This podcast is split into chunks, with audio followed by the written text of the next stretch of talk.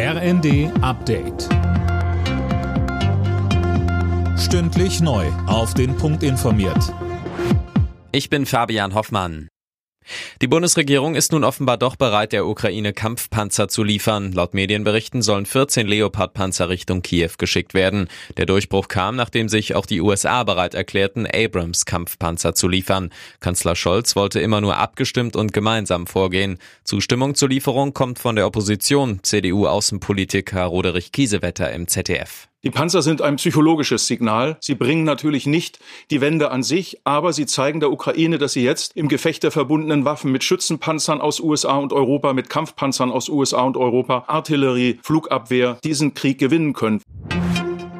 Die erste Runde der Tarifverhandlungen im öffentlichen Dienst ist ohne Ergebnis vertagt worden. Die Arbeitgeber haben kein Angebot vorgelegt. Die Forderungen der Gewerkschaften seien zu hoch. Verdi und der Beamtenbund fordern für die Beschäftigten von Bund und Kommunen 10,5 Prozent mehr Geld, mindestens aber ein Plus von 500 Euro monatlich.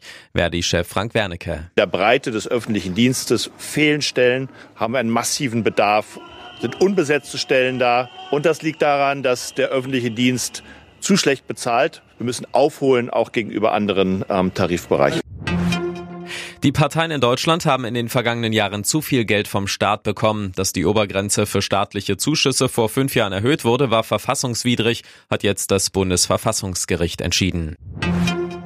Deutschland kann in diesem Jahr auf einige Oscars hoffen. Der Antikriegsfilm Im Westen nichts Neues ist in insgesamt neun Kategorien nominiert, unter anderem für den besten Film und das beste adaptierte Drehbuch. Mit elf und damit den meisten Nominierungen geht die Science-Fiction-Komödie Everything Everywhere All at Once ins Rennen. Die Oscars werden am 12. März in Los Angeles verliehen.